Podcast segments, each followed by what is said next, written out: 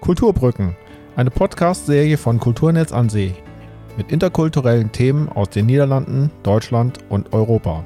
Wir wollen gemeinsam mit Ihnen die Kultur über den lokalen Tellerrand hinaus betrachten. Herzlich willkommen zur zweiten Folge unserer Podcast-Reihe Kulturbrücken. Nachdem wir Ihnen in der ersten Folge Geschichte und Bräuche der sogenannten fünften Jahreszeit vorgestellt haben, möchten wir Sie heute mit Faschingsköstlichkeiten kulinarisch verwöhnen.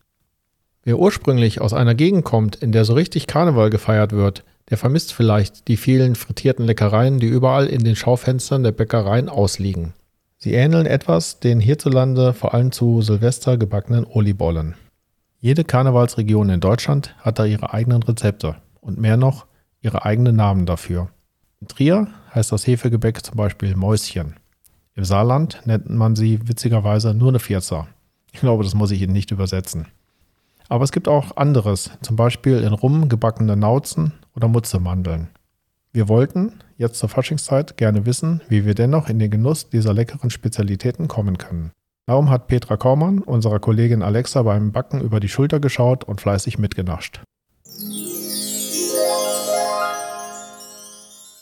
Oh, hallo. Na, wir sind jetzt hier bei Alexa in ihrer Küche zu Hause. Der Teig ist schon fertig, wird jetzt gerade im Moment, ist er ausgerollt worden und jetzt wird er in wunderschöne kleine Einzelteile, Rauten. Kannst du vielleicht da was zu erzählen, Alexa? Was ja, du da das ist ein Hefeteig und das, was wir hier backen, das heißt bei uns zu Hause Mäuschen.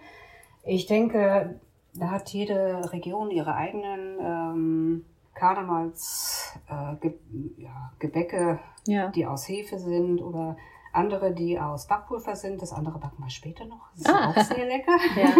Aber diese Mäuschen schmecken wirklich super gut. Ja. Das sieht auch nett aus. Du machst da so richtige Rauten, genau. geribbelte Rauten. So, das ist einfach Mach nachher ein paar so Fotos. Ein, so ein, so ein Wellenteigschneider. Äh, ja. Mache ich in das untere Drittel von dieser Raute ein Loch und zieht dann das lange Stück durch, so dass aha. es so klein, ein bisschen wie ein Knoten Ein Knoten sieht's aus, nett, genau. ja, ja, aha. Ist aber doch relativ groß in der Tat, ne? So ungefähr, ja, würde man sagen, ein bisschen Zentimeter, drei, vier. Ja. Ah, schön. Ich hoffe es, ja. Wir haben ja in den Niederlanden ein bisschen Probleme, frische Hefe zu bekommen. Mit frischer Hefe komme ich besser zurecht. Ja. Aber ich hoffe, dass sie trotzdem gut schmecken. Ja. Ich kenne das so, das ist für uns eine Tradition, die wir bewahrt haben. Ich habe zeit, zeitweise in den USA gelebt. Mhm. Selbst in den USA habe ich Mäuschen gebacken. Oh. Selbst sonst nichts gemacht haben, aber Mäuschen gehören einfach dazu. Und ich finde es einfach schön, solche Traditionen zu bewahren, dann halt auch irgendwie an die Kinder weiterzugeben. Ja, das ist toll. Na, das hast du auch schon als Kind äh, zu Hause genau, gegessen. Da bin also ich mit aufgewachsen. Da ist meine Mutter mit aufgewachsen und ihre Mutter und ihre haben alle Mäuschen. Mäuschen gebacken. Insofern ist es ein Rezept, was wirklich über viele Generationen weitergereicht wurde. Nur ganz früher war es natürlich so, da hat man kein Frittieröl genommen, um das auszubacken, sondern Schmalz. Aha. Ach ja. Ja. Und äh, da, ich weiß jetzt exakt, weiß ich jetzt nicht mehr, bis zu welchem Konzil das noch so war, dass in der katholischen Kirche man wirklich vegan fasten musste. Also es war nicht nur Fleisch verboten, sondern sämtliche tierischen Produkte mhm. waren, äh, waren verboten und deswegen mhm. musste alles verbraucht werden. Deswegen waren die ganzen äh, Speisen und Gebäcksorten enthalten viel Eier und ja. werden mit Schweiz gebacken. Es musste ja alles verbraucht werden. Die Leute hatten keine Kühlschränke früher. Darum, ja, ja, ja, ja. Ah, da hattest du schon darauf hingewiesen in dem letzten Podcast genau. über die Tradition. Daher ja. Ja, ja, siehst du jetzt, so kommt das alles zusammen. Jetzt sieht man auch schön, wie, wie die Rauten, dadurch, dass hier Knoten, das, ein Knoten gemacht wird oder durchgezogen wird. Jetzt weiß ich, jetzt verstehe ich, warum es Mäuschen heißt. Die erinnern mich jetzt tatsächlich ein klitzekleines bisschen an, an ein Mäuschen. Genau. schön. Ja, gut, dann äh, werden wir sie jetzt gleich dann ins Fett genau. legen. Gut, du machst jetzt noch mal eben ein bisschen weiter und dann machen wir gleich auch hier weiter.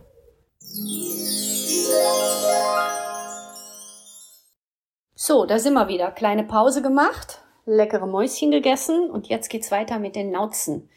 Der Teig ist soweit fertig. Der wird jetzt wieder in kleine Rauten gerollt sozusagen. Und die Nauzen heißen bei uns Nauzen, woanders heißen sie Mutzen. Also ich bin ja aus, dem, aus der Region Trier. Und die werden, das ist jetzt ein Backpulverteig. Aber das Besondere ist, hier ist Rum drin, echter Rum. Und das mm. macht auch einen ganz eigenen Geschmack. Wer jetzt kein Alkohol verwenden möchte, der kann sicher auch Rum Aroma nehmen, aber dann braucht man natürlich noch ein bisschen mehr Flüssigkeit, denke ich mal. Mhm. Die sind sehr lecker, werden dann halt auch äh, im Fett ausgebacken. Die werden aber nicht geknotet oder so. Kann ich nur empfehlen. Die schmeckt nämlich auch noch nach drei Tagen gut und das Hefegebäck muss halt frisch gegessen werden. Super. Ja, wir warten jetzt noch darauf, dass das Fett die richtige Temperatur hat. Genau. Ähm, vielleicht kannst du noch in der Zwischenzeit was erzählen, irgendwas Besonderes aus deiner Karnevalserfahrung, ja. langwierigen, weil du hast das ja schon als Kind immer sehr gerne gefeiert mit deiner Familie. Ja, wir haben das im kleinen Rahmen immer gefeiert, aber immer mit äh, geschmückter Wohnung, mit äh, Luftschlangen und Luftballons, waren dann halt als Kinder verkleidet, es war immer ganz nett, haben dann Mäuschen gegessen und Nauzen. Aber das Lustigste war tatsächlich, als ich meinen Ehemann in Karneval eingeführt hatte, sozusagen. Der war dann zweimal auch mit. Ah, du musst noch eben erwähnen, dass dein Ehemann ist Niederländer. Genau, mein, ja, ganz genau. Der kannte nämlich Karneval überhaupt nicht. Der ist nämlich aus Den Haag und hier weiß man tatsächlich nicht so viel über Karneval.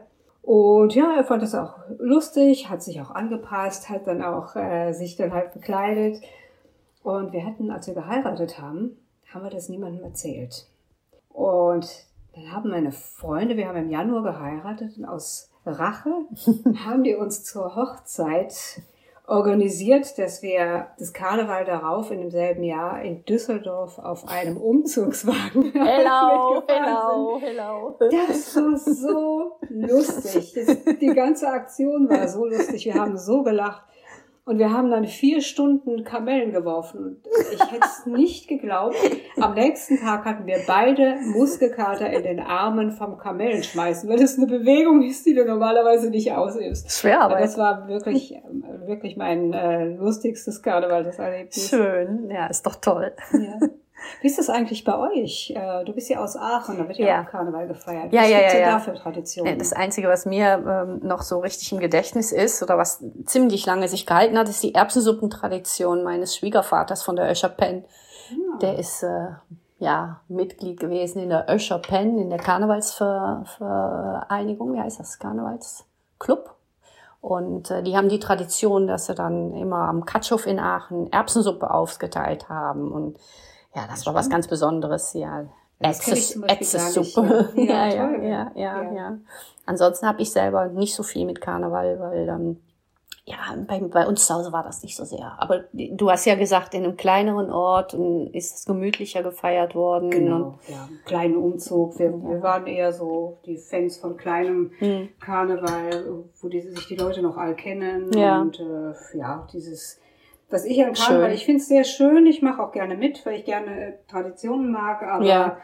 ja, dieses allgemeine Besäufnis, das muss man halt selber Nö. Nö, klar. nicht so.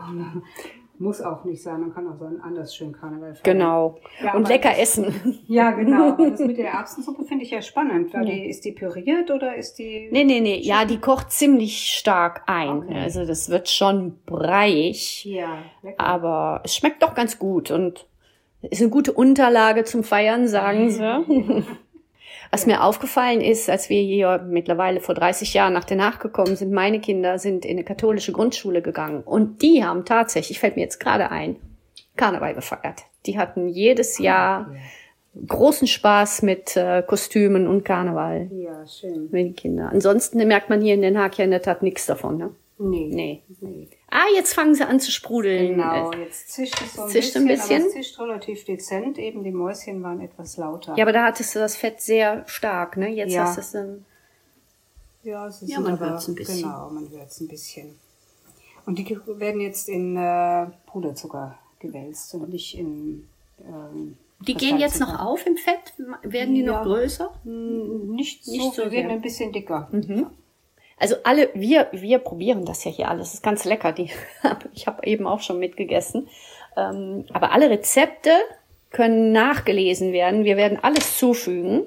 sodass das nachgebacken werden kann ja. für jemanden. Und die Erbsensuppe. Und die Erbsensuppe auch, ja. ja Tun wir dann auch noch dazu, da haben wir zwei Süße und was Herzhaftes.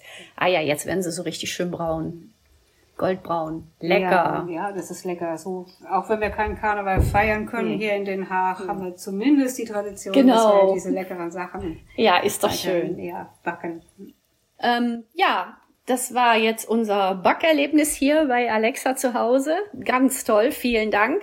Und ja, wenn es euch gefallen hat, ihr könnt gerne auch reagieren oder uns schreiben oder mitteilen, was ihr für Erfahrungen habt oder, oder Besonderheiten zu Karneval oder hier, in, wie ihr das hier erfahrt in, in, in Niederlanden. Das wäre toll, wenn wir da was hören würden. Schade, dass ich nicht selbst mit dabei war. Die Rezepte für Mäuschen und Nauzen finden Sie natürlich, wie immer, in der Beschreibung des Podcasts. Und für diejenigen, die es eher herzhaft mögen, gibt es außerdem noch eine Anleitung für eine echt traditionelle Aachener Karnevalserbsensuppe. Hello und guten Appetit wünschen aus der Redaktion Alexa Thelen van den Hoek und Petra Kaumann sowie ihr Moderator Christian Schneider. Folgen Sie gerne Kulturnetz an See auf der Internetseite kulturnetz-an-see.nl oder auf Facebook und Instagram. Sie können unseren Programmrundbrief erhalten oder unseren interessanten Den Haag-Blog abonnieren. Bleiben Sie gesund, bis zum nächsten Mal.